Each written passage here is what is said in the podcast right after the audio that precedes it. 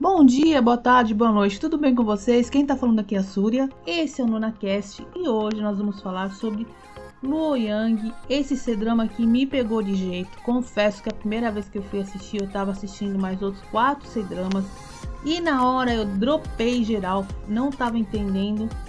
Uh, o jeito que ele estava sendo apresentado era muito diferente dos outros que eu estava assistindo, então era muito mais sério, muito mais violento, uma temática muito mais adulta, muito mais pesada. Então, sei lá, na hora eu não estava no clima, enfim, alguma coisa aconteceu ali no meio do caminho. Como não era uma coisa que eu tinha uma obrigatoriedade de terminar logo, então eu acabei passando os outros na frente, até que eu falei: "Não, eu sou brasileira, eu não desisto nunca". E eu peguei e voltei para Loyang e eu tive uma visão totalmente diferente. Então eu vou contar isso para vocês que é interessante assim, também vale a experiência para mim e como vale para todo mundo, afinal sou humana também, de que muitas vezes você não está no momento para assistir aquela história e vale a pena dar um tempinho, dar um rolê, assistir alguma coisa diferente e depois voltar. E olha que Luo Yang me surpreendeu. É um drama magnífico. Tem uma fotografia maravilhosa. Falando da parte técnica agora, tem uma fotografia marav maravilhosa. Direção de arte, é, figurino, efeito especial. Gente, não, é tudo, a parte técnica, direção, elenco. Gente, é tudo de bom. Mas antes de eu ficar babando em cima dessa série, eu vou contar para vocês qual é o momento histórico que ela passa. Luoyang era a antiga capital da China. Isso mesmo. Desde 770 a.C. Gente, é muito tempo. E em particular, é, a história se passa na dinastia Zhou, que vai do ano de 690 a 705. Gente, eu não sei se a caracterização na época estava perfeita, mas é, é, tudo muito lindo. Uh, as cenas que o Ibo, por exemplo, em alguns momentos ele andava, ele era a única pessoa de branco no meio daquele, daquela paisagem uh, marrom, escuro, então dava aquele contraste de vela, de iluminação, fotografia. Gente, é, a parte técnica, eu não, não é de longe uma das mais bonitas que eu vi desses últimos assim. É, os chroma keys da vida, os efeitos especiais da vida, não dava para perceber que era fake diferente de outros sedãs que você percebe ali que o negócio é falso pra caramba, que coitado do ator só tinha o chroma key no fundo.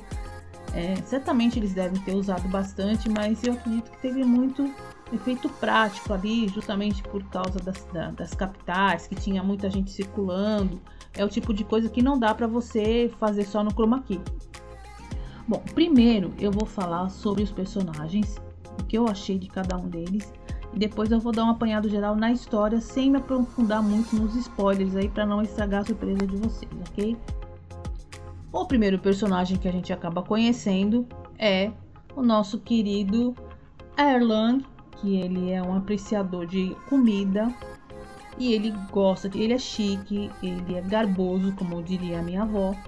E ele é um personagem que no começo eu não entendi muito bem o objetivo dele. Falei assim, gente, será que ele vai ser o chatildo da vez? Sabe aquele tipo de pessoa que fala assim, ai meu Deus, aquele carinha insuportável, patricinho, como a gente diria.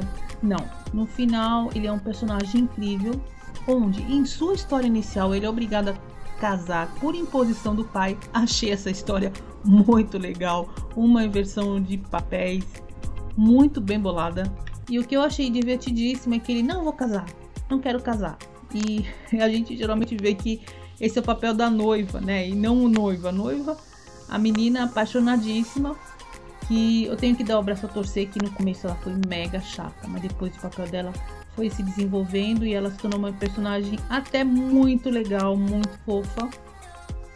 A noiva do, do Erlang. E esse é o primeiro personagem. Depois, o segundo personagem que a gente acaba conhecendo também, não necessariamente na mesma ordem, é o Gao Bingju, que é interpretado pelo Huang Juan. Ele é o, aquele típico herói anti-herói, porque ele foi acusado de ter. Não que ele foi, foi acusado de ter um crime que ele se colocou como autor propositalmente para poder continuar uma investigação de um caso que tinha acontecido com ele algum tempo atrás, que ele tentou salvar o príncipe. Uh, no dia que ele foi salvar o príncipe, quem estava com ele, os companheiros, morreram. Ele ficou lá largado na estrada e ele foi atrás uh, dos criminosos, quem descobrir quem eram os criminosos. Então, essa investigação uh, dele fez com que ele cruzasse com a chefe da guarda, uma mulher, sim, que começou a investigar esse caso desse atentado que também teve lá contra a imperatriz, contra a princesa, e o caminho deles acabaram se encontrando, que foi a nossa querida Siwe e ela junto com ele formaram essa dupla que acabou uh, se tornando um trio com o Arlang, porque o Arlang também teve uma história que tinha tudo a ver ali nas famílias, junto com esse crime que estava sendo investigado, e as coisas foram se desenvolvendo, se entrelaçando de uma maneira praticamente inacreditável. Eu uh, me surpreendi em vários momentos que as coisas foram uh, se, se revelando na história, não vou falar detalhes do momento aqui, mas elas foram se revelando até que os três formaram um, uma equipe entrosadíssima em momentos maravilhosos. É claro que o personagem do Ibo não era o, o casal principal, o casal principal era com o ator Juan Juan e a Victoria Son, que eles é, são, digamos, os protagonistas maiores. E o Iburi foi crescendo, o personagem dele, o Erland, foi crescendo porque a própria história dele foi se desenvolvendo de acordo com a trama que foi sendo desenrolada como um novelo cheio de nó.